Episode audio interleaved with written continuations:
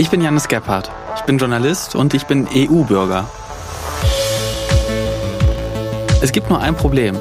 Die großen Versprechen der Europäischen Union von Sicherheit, Freizügigkeit und irgendwie ja auch wirtschaftlicher Stärke scheinen in Gefahr zu sein.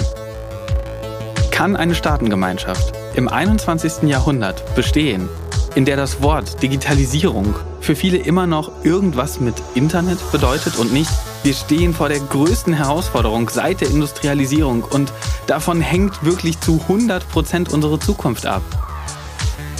Reden die Generationen aneinander vorbei? Ich reise zu jungen Europäerinnen und Europäern, will wissen, wie sie auf Europa schauen und was sie verändern wollen. Europa, was los? Das hier ist der zweite Teil. Falls ihr den ersten noch nicht gehört habt, fangt am besten damit an, denn die Folgen bauen aufeinander auf. Okay, maybe you can. yeah, that's perfect. Ich bin nach Riga geflogen. Denn hier soll das mit der Digitalisierung eigentlich ganz gut laufen. So wie im gesamten Baltikum. Ich treffe Artus. Wir haben uns über Instagram kennengelernt. Ich bitte ihn, sich selbst vor dem Mikrofon vorzustellen. I can start, right? Yes. I've been living in Riga for my whole life. Yeah, currently I am working as a Sales Representative for a Digital Marketing Agency. Er lebt schon immer in Riga. Zurzeit arbeitet er als Vertriebsmitarbeiter für eine Digitalagentur. Vor zwei Jahren hat Arthurs die Schule beendet. Er studiert nicht, sondern arbeitet auf verschiedenen Projekten, wie er sagt, reist in unterschiedliche Länder weltweit. Er ist 20 Jahre alt.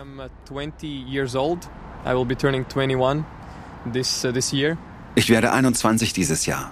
Uh, uh, Meine Schulzeit war großartig. Es gab keine Probleme. Alles war noch so einfach. Keine alltäglichen Dinge, um die man sich kümmern musste. Ich war sorglos. Und ich war in einer AG, die verantwortlich dafür war, unsere Videos, die wir für die Schule gefilmt haben, auf YouTube zu veröffentlichen.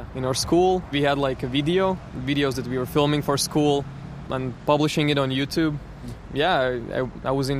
in, in my classes. I mainly did uh, in der Schule mochte ich hauptsächlich Mathe, Englisch und Wirtschaft. Alles andere nicht so sehr. Also nicht so ungut für meine Lehrer. Obwohl, ich mochte auch Politik irgendwie. Aber wegen des Lehrers. Es lag hauptsächlich an ihm.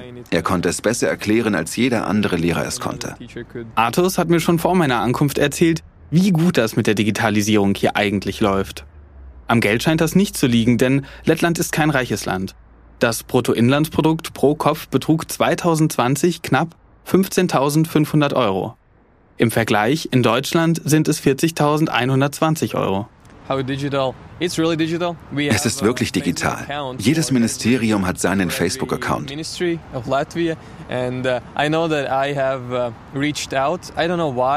ich weiß nicht mehr genau weshalb, aber ich habe mich darüber mal an eines der Ministerien gewandt. Ich glaube, das Verteidigungsministerium. Sie haben mir auch sofort geantwortet. Also, Sie sind also ziemlich digital. So uh, they're pretty, they're pretty digital. Angenommen, du ziehst um. Kannst du dich dann auch einfach online ummelden oder wie geht das? Ja, yeah. yes. Ich habe im Kopf, wie kompliziert das in Deutschland ist. Extra aufs Amt rennen, in manchen Städten sogar monatelang auf einen Termin warten. Ich kann es online erledigen, wie alles andere auch. Also Reisedokumente. Es hat sich alles ins Netz verlagert. Corona ist ein sehr gutes Beispiel dafür, wie digitalen Trends gefolgt wird und alles einfacher ist. Uh, Bei allen Programmen gab es natürlich anfangs einige Schwierigkeiten, aber am Ende haben sie es geschafft, es wirklich einfach zu halten.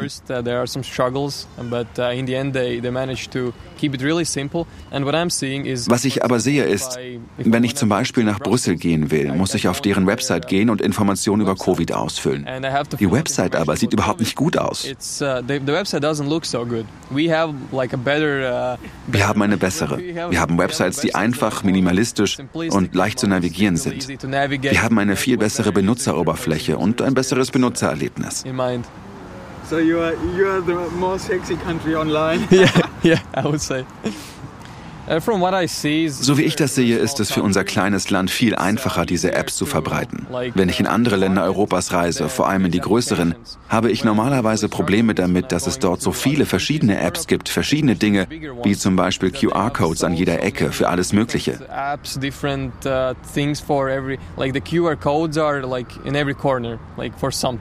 Es ist also ziemlich schwer zu erkennen, was wirklich wichtig ist. In Lettland ist es einfacher, das zu finden, was man tatsächlich braucht.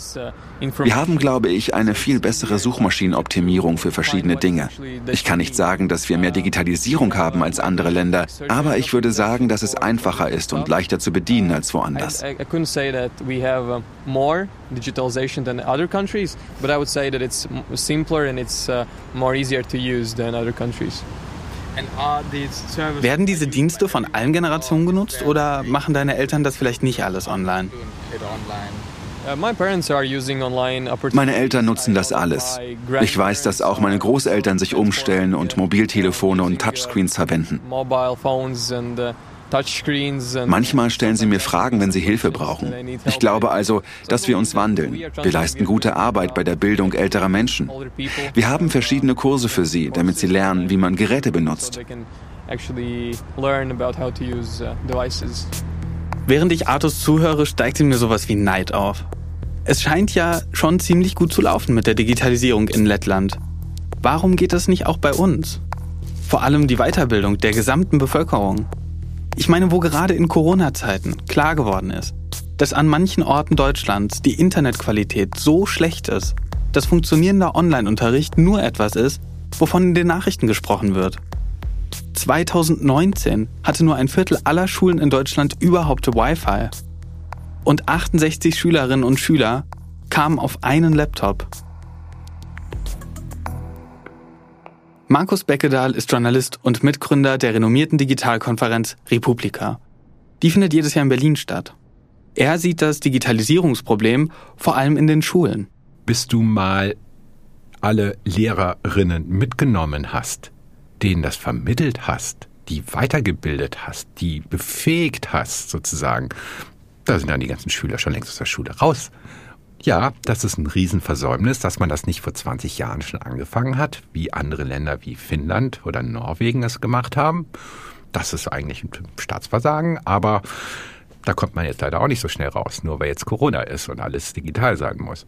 Eigentlich müssen wir unsere Lehrer digitalisieren und nicht das Bildungssystem. Sagen wir mal, wir müssten beides digitalisieren, wobei digitalisieren per se ist jetzt nicht erstmal was Besseres, ne? sondern es geht ja darum, wie digitalisiert man. Und da gibt es unterschiedlichste Konzepte, aber es gibt auch unterschiedlichste Leuchttürme sozusagen. Ne? Wir haben auf der Republika seit einigen Jahren eine Subkonferenz namens Relearn, wo halt Menschen zusammenkommen, die im Bildungsbereich aktiv sind, die in den letzten Jahren sehr häufig als Einzelperson engagiert einfach mal diese Knöpfe gedrückt haben, ausprobiert haben, sozusagen, denen teilweise sehr viele Steine in den Weg gelegt worden sind, die halt dann auf der Relearn zusammenkamen, um sich endlich mal mit anderen auszutauschen, die, denen es genauso ging. Und das war eigentlich für uns auch immer ein bisschen absurd, dass es immer nur bei diesen Leuchttürmen blieb, sozusagen, dass die zu wenig eigentlich Role Models waren, die gefeiert werden müssten, sozusagen, wo andere von lernen, sondern ja, entweder man hatte Glück, so einen Lehrer zu haben, oder man hatte Pech. Und die meisten hatten halt Pech. Ist es so eine Beobachtung, dass die Digitalisierung die Bildungskarten verschiedener Länder neu gemischt hat? Wir wissen halt noch nicht, wohin sozusagen digitale Bildung tatsächlich führt, welche Konzepte da tatsächlich vielversprechend sind, ob es vielfach besser ist, sozusagen ohne die direkten sozialen Interaktionen, wenn man in einem Raum ist, zu lernen. Ich glaube, das ist aber auch dann sehr individuell unterschiedlich. Es gibt Personen, die sicherlich damit dann viel, viel besser klarkommen, wenn sie halt irgendwie so möglichst wenig äh, soziale Interaktion haben. Möglicherweise auch Personen, die sonst darunter leiden, dass sie innerhalb von ihrer Klasse gemobbt werden und so weiter. Und das natürlich dann Auswirkungen auf das Lernen hat, was man alleine dann viel besser hinbekommt. Und andere sind dann vielleicht zu Hause alleine total lost und ähm, können sich überhaupt nicht motivieren. Ne? Und dann ist auch wiederum die Frage, hängt es an Lehrerinnen, individuell sozusagen, ob die in der Lage sind, mit Hilfe digitalen Tools tatsächlich auch etwas zu vermitteln. Das kennt ja jeder auch aus dem Klassenraum. Ne? Also der beste, äh, ausgestattetste Klassenraum, der sauber und sonst wie ist, bringt überhaupt nichts, wenn die Lehrer total unmotiviert sind, keinen Bock haben und das auch ihren Schülerinnen die ganze Zeit zeigen. So ist es natürlich auch im Digitalen. Aber wenn man halt, sagen wir mal, sich anschaut, wie Deutschland in der Corona-Krise digital aufgestellt war im Bildungsbereich, dann möchte man dann eigentlich doch schon sich danach sehen, irgendwie, dass man in dieser Zeit irgendwie in Finnland zur Schule gegangen ist. Nächste Station meiner Reise, Finnland. Ich bin in der Hauptstadt Helsinki. Übrigens habe ich mich vor jeder Etappe meiner großen Europareise auf Covid-19 testen lassen, aber das nur nebenbei. Was Deutschland jetzt von den Finnen lernen kann, titelte Zeit Online im Herbst 2020. Es wurde geschwärmt von Präsenzunterricht über Video und von Matheübungen auf dem Tablet. Ist es wirklich so gut gelaufen? Ich treffe Nella und Iris. Beide sind 17 Jahre alt und in Helsinki groß geworden.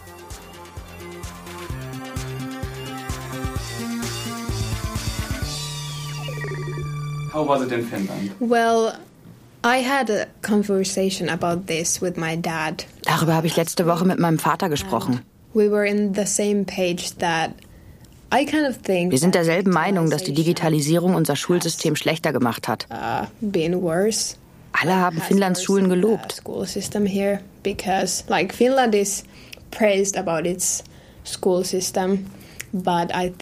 Ich denke mit den Computern und so.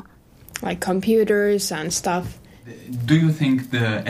Denkst du, dass nachdem das Bildungssystem so gelobt wurde, es jetzt durch die Digitalisierung verändert wird, dass andere Länder besser dastehen? Well, I don't think other countries are better. but the uh, digitalization in our school has made me a bit like anti-computer or like um, I I'm always complaining about uh, school books going online. Iris ist durch die Digitalisierung an ihrer Schule nicht mehr so gut auf Computer zu sprechen. Auch nicht, weil alle Schulbücher nur noch online verfügbar sind. Es ist gut, dass wir Computer haben und wir schreiben darauf Essays und so weiter. Aber es wäre ja auch nicht schlecht, wenn wir die auch mal per Hand schreiben uh, würden.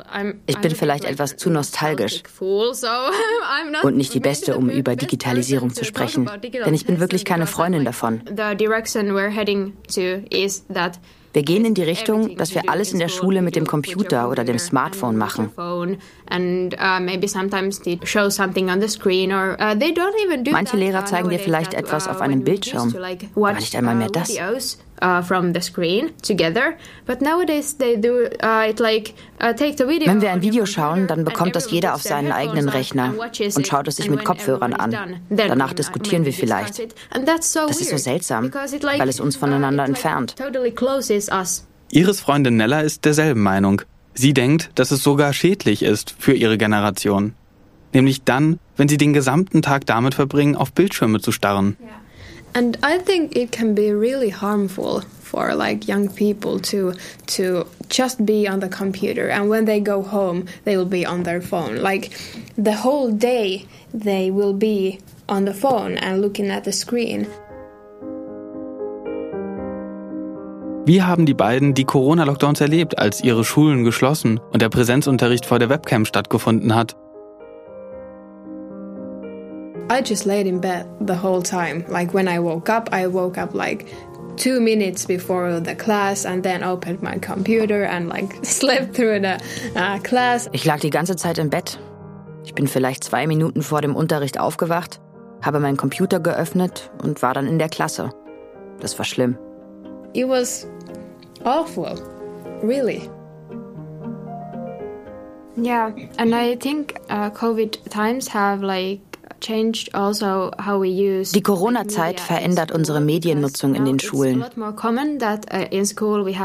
uh, Jetzt ist es zum Beispiel üblich, dass wir WhatsApp-Gruppen verwenden. Wir waren natürlich vorher auch über Facebook und einige andere Apps miteinander vernetzt. Also die Digitalisierung war in unseren Schulen schon sehr weit fortgeschritten, so ist es nicht. Aber der Wechsel zum Homeschooling während des Lockdowns war nicht wirklich dramatisch. Woanders war das sicher viel schlimmer, denn unsere Lehrer konnten uns erreichen. Also jetzt haben wir diese WhatsApp-Gruppen für unsere Kurse und wir müssen dort sein. Wir haben keine andere Wahl. Du musst deinen Computer benutzen. Like WhatsApp groups for our courses and uh, Du kannst nicht einmal die physischen Bücher kaufen, auch wenn sie für dich besser sind. Und man kann sich nicht freinehmen. Meine Finnischlehrerin hat diese WhatsApp-Gruppe für uns eingerichtet, in der wir vor dem großen Test Fragen stellen können für die großen Prüfungen. Sie sagte, dass wir ihr jederzeit eine Nachricht schicken können. Und ich finde es wirklich traurig, dass sie uns nicht darum bat, sie zu bestimmten Zeiten nicht zu stören, weil sie ja auch Freizeit braucht. Genauso ist es aber auch für uns. Es ist nicht so leicht, nicht an den Schulkram zu denken. Weil er ständig auf dem Telefon präsent ist.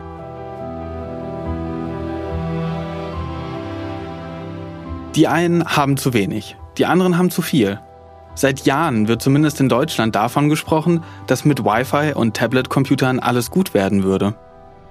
Bildungspolitik ist so komplex. Da ist ja allein schon die eine Schule, hat ganz andere Konzepte und so weiter als die andere Schule nebenan. Und wie soll man sich da auf ein gemeinsames Ding einigen? Der Journalist von netzpolitik.org, Markus Beckedahl, hat natürlich recht. Es ist so unfassbar kompliziert. Europa ist so verschieden. Wie soll da Bildungsgerechtigkeit geschaffen werden? Zumal ja Bildung auch Sache der Nationalstaaten, in Deutschland sogar der Bundesländer ist. Es gibt Jugendbewegungen in Europa, zum Beispiel Fridays for Future. Die setzen sich für Klimagerechtigkeit ein. Kann es sowas nicht auch für kluge Digitalisierung geben? Müssen wir etwas so Grundlegendes auf der Straße verhandeln? Den Dienstag für Digitalisierung? Reiner Zufall möglicherweise oder sagen wir mal ein Momentum, dass irgendwann Greta Thunberg auf der Straße saß, demonstrierte und quasi dieser Funke rübergeschwappt ist zu anderen. Die letzten 20 Jahre davor war die Klimakrise auch schon äh, vor der Tür, hat aber keinen Schwein interessiert. Ne? Also sozusagen, also das ist sozusagen, ähm, ich kenne immer die Fragestellung, ey, warum gehen jetzt nicht die ganzen Jugendlichen auch für andere Sachen auf die Straße? Wo ist denn der Dienstag für Digitalisierung und so weiter? Und es macht natürlich einen großen Unterschied, ob dir bewusst wird, dass wir ein Riesenproblem haben und in Zukunft extrem scheiße wird und extrem kritisch wird, dass ich überhaupt gar nicht mehr weiß, ob ich an dem Ort, wo ich gerade aufwachse, in 20, 30 Jahren noch leben kann, weil die Politik einfach nicht handelt, obwohl sie das Paris-Abkommen zu 1,5 Prozent Begrenzung beschlossen hat. Und das ist ja eigentlich das Kampagnenziel, was sehr einfaches Kampagnenziel ist sozusagen, an die Politik, an die älteren Generationen zu appellieren, ey, verbaut unsere Zukunft nicht so. Ne? Ihr habt es uns eigentlich versprochen. Darunter können sich alle versammeln. Ähm, das ist was anderes, ob man jetzt irgendwie sagt, so, ey, wir wollen bessere Bildung haben, ne? Weil, was ist bessere Bildung? Ne? Haben überhaupt Jugendliche, natürlich, Teil davon versteht sicherlich besser als viele andere, wie besser Bildung funktionieren könnte, aber es gibt nicht dieses eine Ziel zu sagen, so, ey, 1,5 Prozent Bildung. We were shouting in the streets that save our future. Iris und Nella aus Helsinki sind für das Klima auch schon auf die Straße gegangen. It's basically the norm to be like anti-capitalist and uh, pro-veganism and, and that kind of stuff. In ihrer Bubble ist es die Norm, gegen den Kapitalismus und für Veganismus zu sein.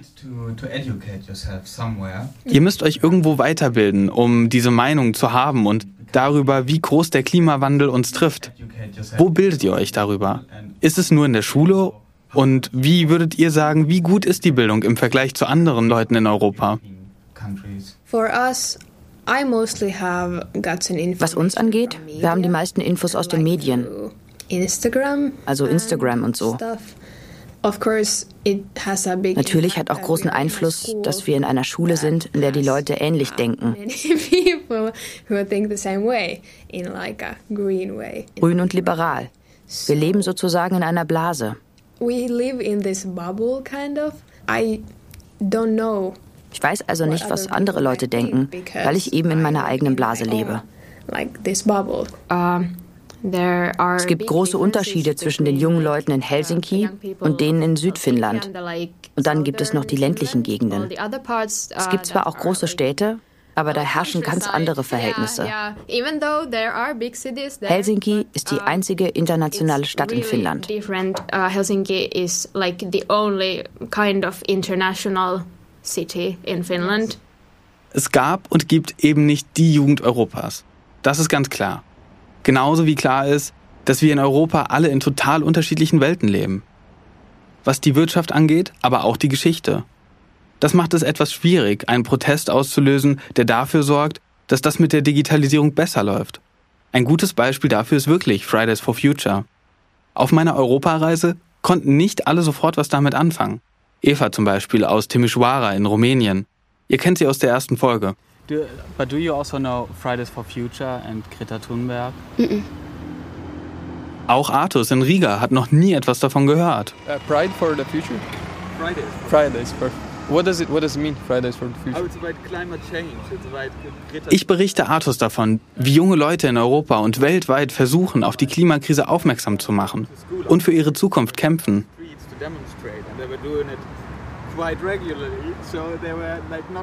Man muss erstmal anerkennen, dass die Jugend nicht homogen ist und nicht alle bei Fridays for Future mitlaufen und für diese Sachen stehen, die wir halt nun mal auf die Straße bringen. Das ist Quang Page. Er ist 20 Jahre alt und lebt in Berlin. Quang ist Sprecher für Fridays for Future in Deutschland. Wir sind aber auf jeden Fall der Teil der Generation, die auch laut sind und die auch präsentiert werden gerade und das ist wichtig. Ich glaube aber, dieses Bild von einem geeinten Europa ist in der krisenbehafteten Zeit, wie wir sie gerade haben, sehr unrealistisch. Aber das ist auch meine ähm, persönliche Meinung, einfach nur, weil wir nun mal sehr gespalten sind, was so Ost- und Westeuropa angeht, was so verschiedenen Werten von Europa angeht, was den verschiedenen Vorstellungen eines politischen und zusammenarbeitenden Europa angeht. Und ich glaube, dass diese Diskurse bei den jungen Generationen nicht weniger präsent und unterschiedlich sind wie in anderen Generationen. Wann hast du dich das letzte Mal sehr europäisch gefühlt? Weiß ich nicht. Also ich glaube, ich fühle mich jeden Tag im Internet europäisch, weil ich nun mal nicht nur deutschsprachige Medien konsumiere und mit deutschsprachigen Menschen mich verbinde, sondern halt Europa oder auch global gesehen. Aber so richtig europäisch fühle ich mich im Alltag eigentlich so kaum, sondern ich sehe Europa jetzt gar nicht so sehr als politisch agierendes Subjekt, sondern als Teil der Verursacher. Und deswegen möchte ich mich gar nicht so sehr identifizieren als so stolzer Europäer, weil nun mal Menschen an den Außengrenzen sterben, weil nun mal wir eine menschenrechtsverachtende Politik haben und wir nun mal nicht die Friedensnobelpreisträger sind, wie wir gerne sein wollen. Und deswegen ich fühle mich eher europäisch, wenn ich mit ähm, den Menschen unterwegs bin, mit den Gesellschaften in Verbindung komme und dort herumreise oder mit ihnen quatsche, aber so dieses politische diese politische Identität möchte ich mir gar nicht beibehalten, ähm, weil es einfach super gefährlich ist und verkennt, was für Ungerechtigkeiten dieses Projekt Europa mit sich bringt. Was verbindet uns noch in Europa? Müssen wir nicht irgendwie zusammenhalten, um für eine gute Zukunft zu sorgen? In so vielen Themen und Lebensbereichen? Wie soll das gehen?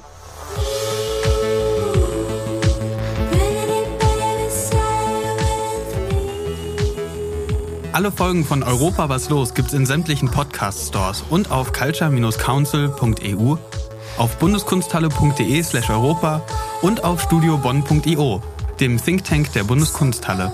Eine Produktion von culture-council.eu und Studio J. Im Auftrag und unter Mitwirkung der Bundeskunsthalle Bonn, gefördert durch Neustadt Kultur. Wir freuen uns sehr, wenn ihr unseren Podcast weiterempfehlt. Kommentiert womöglich und gebt uns 5 Sterne. Danke. Mein Name ist Janis Gebhardt. Bis gleich in Folge 3.